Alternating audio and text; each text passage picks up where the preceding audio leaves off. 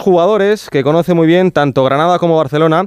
Es un futbolista que ha compartido vestuario con estrellas como Xavi Iniesta y ha estado, por ejemplo, a las órdenes de Guardiola o de Luis Enrique. Ahora tiene como jefe a Gerard Piqué en el Andorra.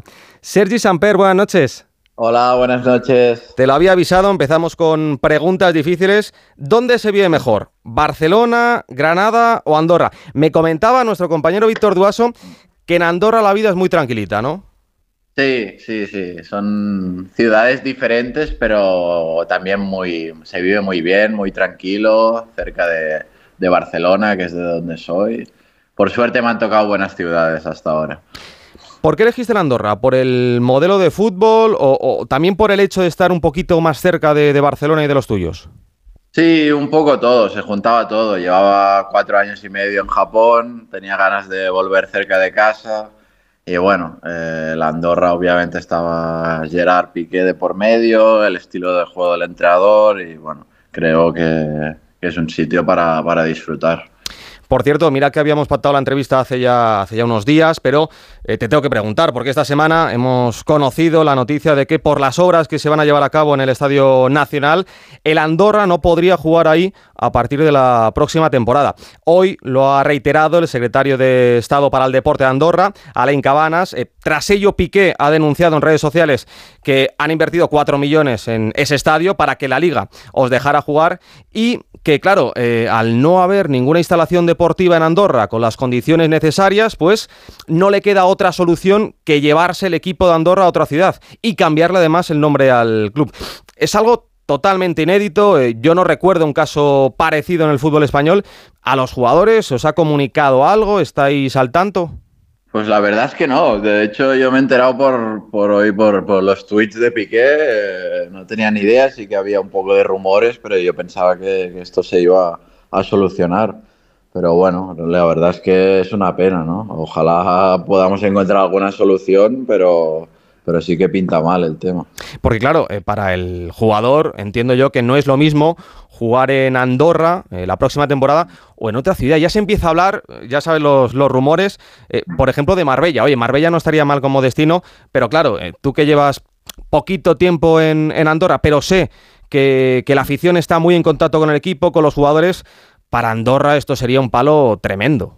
Sí, sí, sí, la verdad que sería un palo duro, ¿no? Porque, bueno, ahora sí que se llevan unos años intentando crecer en este proyecto y, bueno, es un proyecto ambicioso y es una pena que, se acabe aquí por, el país, por toda la afición. Eh, bueno, ya te digo, no, no, sé exactamente todos los detalles y ojalá se solucione. Tú has llegado a la Andorra después de cuatro años en Japón jugando con Iniesta en el Vissel Kobe. Eh, lo que pasó en su día con Iniesta y el fútbol en, Japón es lo que estamos viendo ahora con Cristiano y Arabia. Luego, es verdad que le han seguido también muchos jugadores, pero ¿sería una buena comparativa? Bueno, es verdad que en Japón sí que hubo bueno, esa inversión de, Andrés Iniesta, que es verdad que cuando llegó pues se empezaron a llenar todos los estadios y causó un gran impacto allí en Japón, pero es verdad que, que en Arabia Saudí la inversión está siendo mucho mayor, de muchos más jugadores y, bueno, es una liga que, está creciendo muchísimo en muy poco tiempo. A ti como, como persona y como futbolista, porque eh, hay que dejarlo claro esto, eh, ¿te llama la atención Arabia? Eh, no, no, no. En principio no, no, no es mi idea, ¿no? pero bueno, también es respetable, ¿no? Que, los jugadores se vayan si te ofrecen estas cantidades de, de dinero. Futbolísticamente tú eres eh, un jugador, podríamos decir, 100% Masía, 100% eh, ADN Barça, eh, siempre lo has reconocido, coincidiste con Guardiola de entrenador y con Xavi de jugador. ¿Tienen más diferencias o, similitudes? Bueno, yo por desgracia con, Guardiola solo estuve en algún entrenamiento porque aún era muy joven pero bueno, ya solo con eso ya ves los conceptos que tiene, su pasión por el fútbol y bueno, es algo muy grande. Y aparte de eso, pues Xavi para mí ha sido un referente, el que me he fijado muchísimo en él y bueno, en mi debut de hecho jugamos juntos y fue un, recuerdo muy especial. Coincidisteis además hace poquito en ese amistoso entre el Barça y el Vissel Kobe. Y hablando de la Masía, eh, ¿cómo estás viendo a, la Miña Mal? Vuelve a estar convocado con, con la selección. Xavi, eso sí, lo está dosificando bastante. Sí, pero bueno, al final juega todos los partidos. Es verdad que algunos no, no juega de titular, pero pero es muy bueno. O sea, a simple vista ya se ve, 16 años y este desparpajo no es algo muy normal y bueno, yo creo que hay que darle mucha bola porque es que es muy bueno. Repasando la lista de, entrenadores eh, que has tenido, eh, también estuviste a las órdenes de, Luis Enrique, que ahora está en el Paris Saint-Germain. Eh, Lucho, ¿qué le pide al, jugador? ¿Qué pudiste aprender de esa etapa? Bueno, de hecho yo debuté con, Luis Enrique y bueno, al final siempre estaré agradecido. Es un entrenador pues muy exigente eh, y con los jóvenes aún más. Tiene mucho carácter, pero también tiene muy buenos conceptos. Eh, bueno, me ayudó también al tema defensivo. Así que bueno, eh, siempre lo voy siguiendo y ojalá que, que tenga suerte también allí. Tú eres muy joven, tienes 28 años, pero em, a la hora de, hablar y de entender el fútbol, eh, hay veces que, puede parecer que en un futuro quieras ser entrenador, es decir, que puedas seguir los pasos de, Xavi, de, Xavi Alonso. Eh, ¿Es algo que te gustaría, que, queda mucho, queda mucho todavía, pero que te plantearías de cara a un futuro?